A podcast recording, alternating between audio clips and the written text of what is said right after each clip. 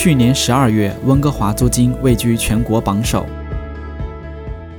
根据房屋租赁网站 Rentals.ca 最新公布的数据。尽管2020年12月温哥华的住房租金同比下降，但已超过多伦多，跃居全国之首。数据显示，温哥华一居室平均租金为每月1855元，比2019年下降了4.4%；两居室为2635元，同比下降了9%。尽管租金有所下降，但温哥华的平均月租金在三十五个城市中仍是最高的。这是自 Rentals.ca 和咨询公司 Ballpen Research and Consulting 两年多前开始公布这类数据报告以来，多伦多第一次退出榜首。Rentals.ca 的首席执行官 Matt Dennison 在一份新闻稿中说，在许多城市，由于疫情的影响，租金已经降到了用去年相同的租金可以租到多一个房间的套房。其他上榜的大温城市包括列治文第五名，一居室平均每月一千七百三十元；本拿比第八名，一居室平均每月一千六百七十六元；